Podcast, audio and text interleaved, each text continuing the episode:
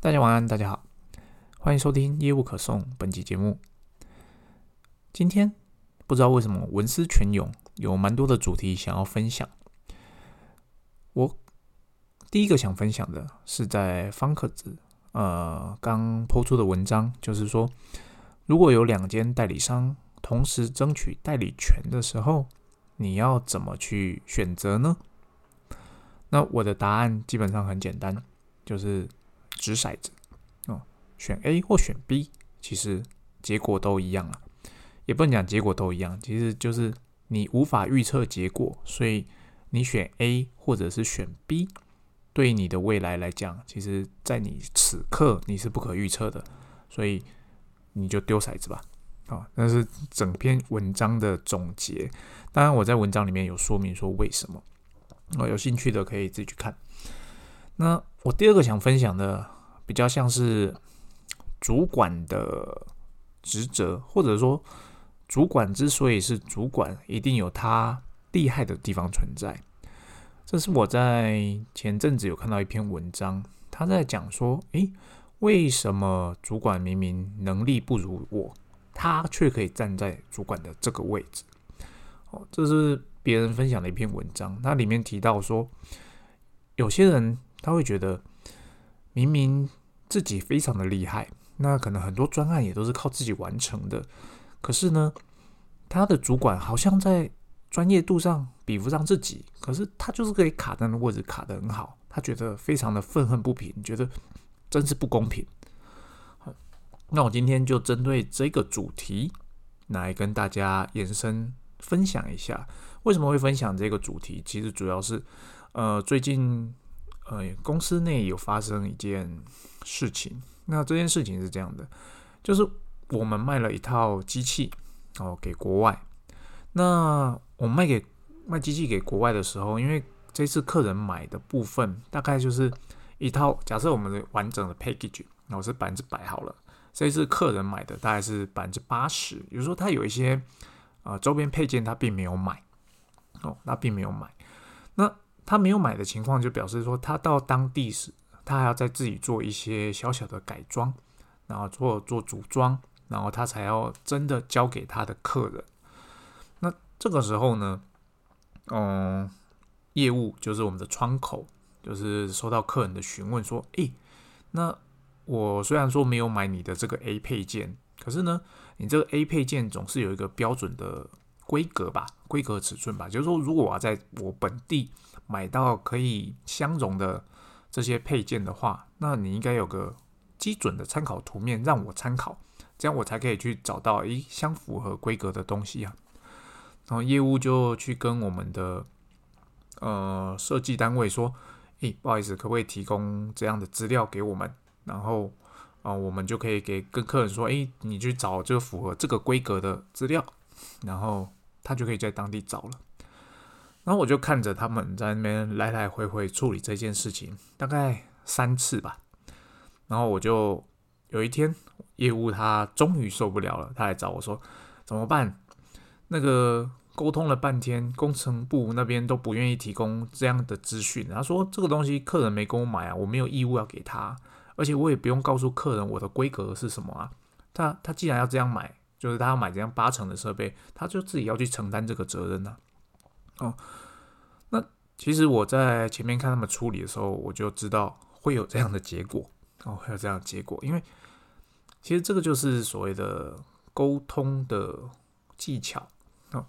业务这边呢，他做的事情，那就是原封不动的把客人的需求就直接转给我们的设计单位，说：“诶，我想要这个东西。”然后设计单位他就看到客人想要这个东西，他就回过来说：“不行，这个东西是商业机密，请自行处理。”然后客户那边觉得很不能理解，这东西怎么会是商业机密？我跟你们公司做事做了这么久了，那如果这是商业机密的话，那我之前曾经买过，那又算什么？于是他又来问说：“这东西不可能是商业机密啊！我要的是这个东西。”好，请你再帮我问一次。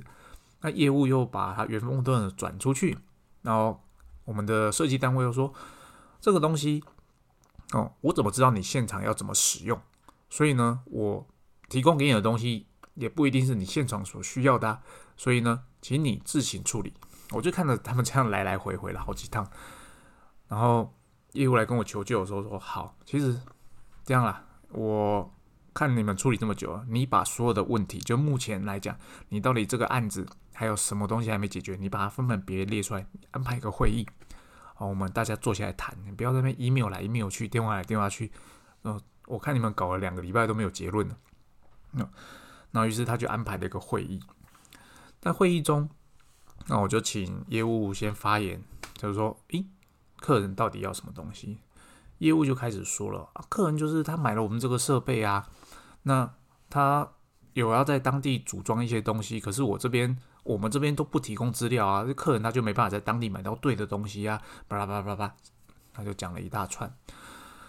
然后这个时候我就说，好，那这个东西，呃，是不是我这个机器如果要正常运作是？必要的东西，我就问设计单位，设计单位说是好。那为什么我们不能提供这样资料？我就直接请他回答，他说：因为呢，你要的你业务这边所陈述的那个东西，基本上不是我怎么讲，我们标准的东西，他陈述的是另外一样东西。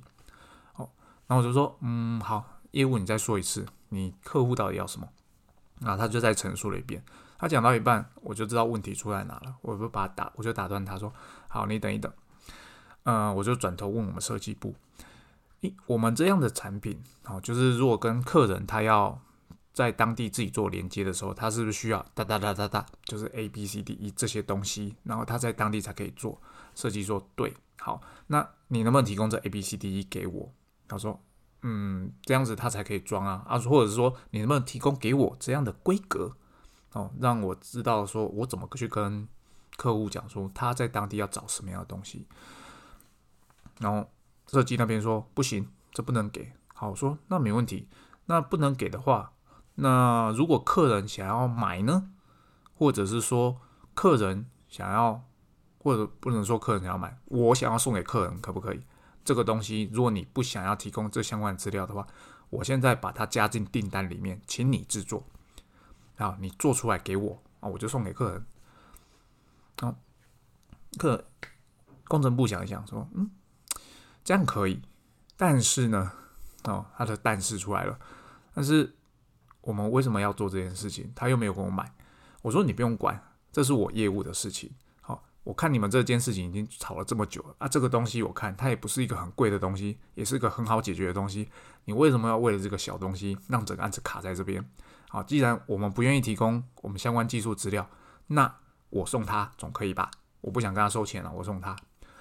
那工程部那边可能没有想到我会做这样的决策，因为他会觉得，哎，这个东西他没买，我不给是天经地义的。那现在，哎，居然你业务要送给他，他讲，嗯，那我这样子公司不就是亏钱吗？就是怎么讲，就是赚少了嘛，因为他原本没买啊，我现在免费送给他，我说。那是我的事情，好，既然你不愿意给，你又不愿意给相关资料，那我送他，哦，我愿意承担这个费用。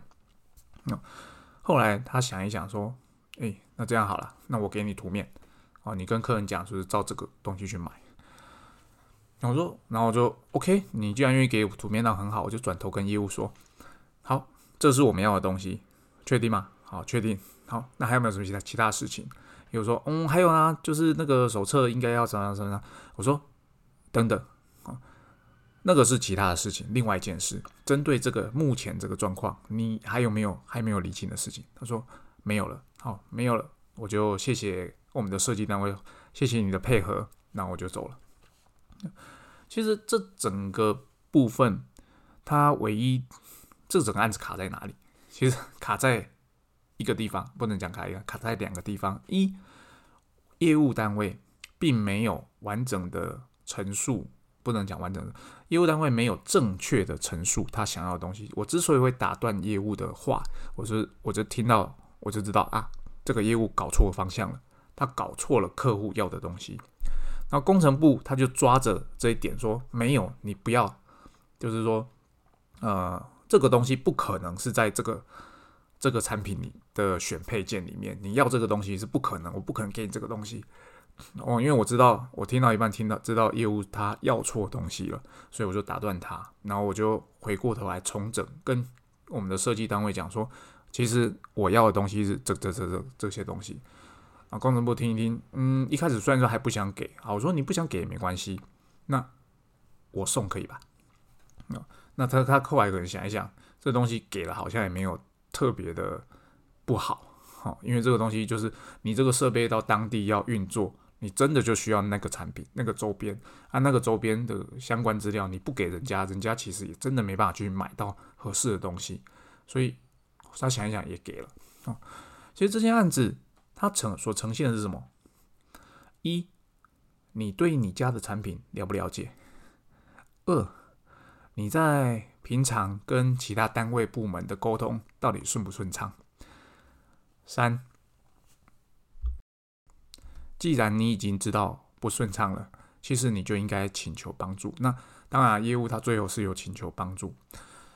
我之所以没有在第一时间跳出来处理这件事情，其实我在学着，就是不要太急着介入哦，不要太急着介入。为什么要学着这件事呢？因为一旦就是当你的同仁、同事没有跟你。寻求帮助的时候，你就主动的介入的话，其实你是抹杀了他呃努力的成展现努力成果的机会。在这种情况下，其实久而久之是不好的。我以前会哦，我以前会觉得你干嘛这么没效率？这件事情这边来来回回搞了那么久，或者说，哎，你怎么会问这个怎么讲这么没 sense 的问题？然后导致对方可能回复就是很不想理你的那种感觉。我之前会直接介入。就跟他说：“诶，你这个不应该这样问，你应该叭叭叭怎么样问？”但后来呢，我学会了，就是当我那样做的时候，大家会很习惯的，就是他不去思考事情了，他不去承担这件事情，他会觉得：“诶，反正后面马上会有人跳出来帮你擦屁股。”哦，他就是呃拍拍屁股哦哦，好好好，主管你说这样做这样就对了。哦，我不想要团队是这样子的。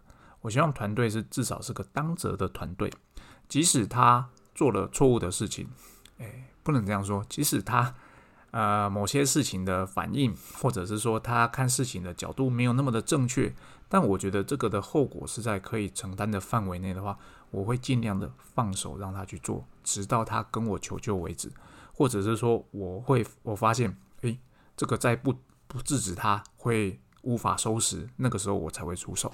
我不会在第一时间出手。好，那你会不会想说，诶，这样子对整个部门的成成本会不会太大？我觉得这是所谓的必要之成本。你如果呃没有让同仁有所谓的犯错的空间，或者是说呃让他知道，不能讲让他知道，就是说呃如果没有让他学习到怎么样去自己思考。得到一个可以解决问题的答案的这个历程的话，他会忘记去做这件事情。好，啊，忘记，嗯，我这样解释可能有点难以明白。就是说我希望每一个人都可以独立思考啦，简单讲，独立思考并且承担，但是呢，也要知道自己的极限所在。哦，这就是我今天想跟大家分享的部分。诶，好像有点离题。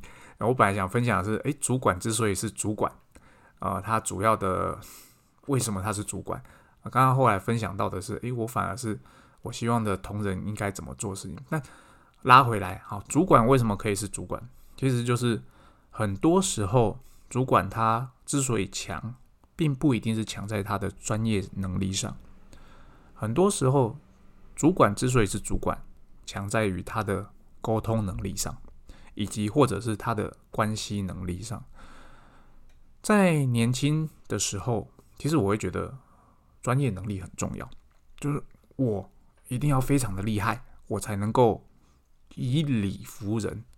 但是呢，你工作久了你就知道，单纯只有以理服人，其实是你很难让事情运转的顺利的。那你就会知道，其实你仔细观察，公司里面一定有某些人。他无论如何由他出面协调事情，事情就会做得很顺利。这个人不一定是真的是大主管哦，他可能就是某一些某个部门的 key man，他抓得到主管的心，或者说他抓得到大大老板的意向，由他出马去沟通事情，事情就会顺利。那你一定也会观察到，公司有些人，不论他的职位如何，他怎么做事情就是怎么不顺。哦，即便你知道他做的事情方向是对的，但是他的沟通能力就是很差，或者他的人际关系就是很差，他怎么推动事情就是不会顺利。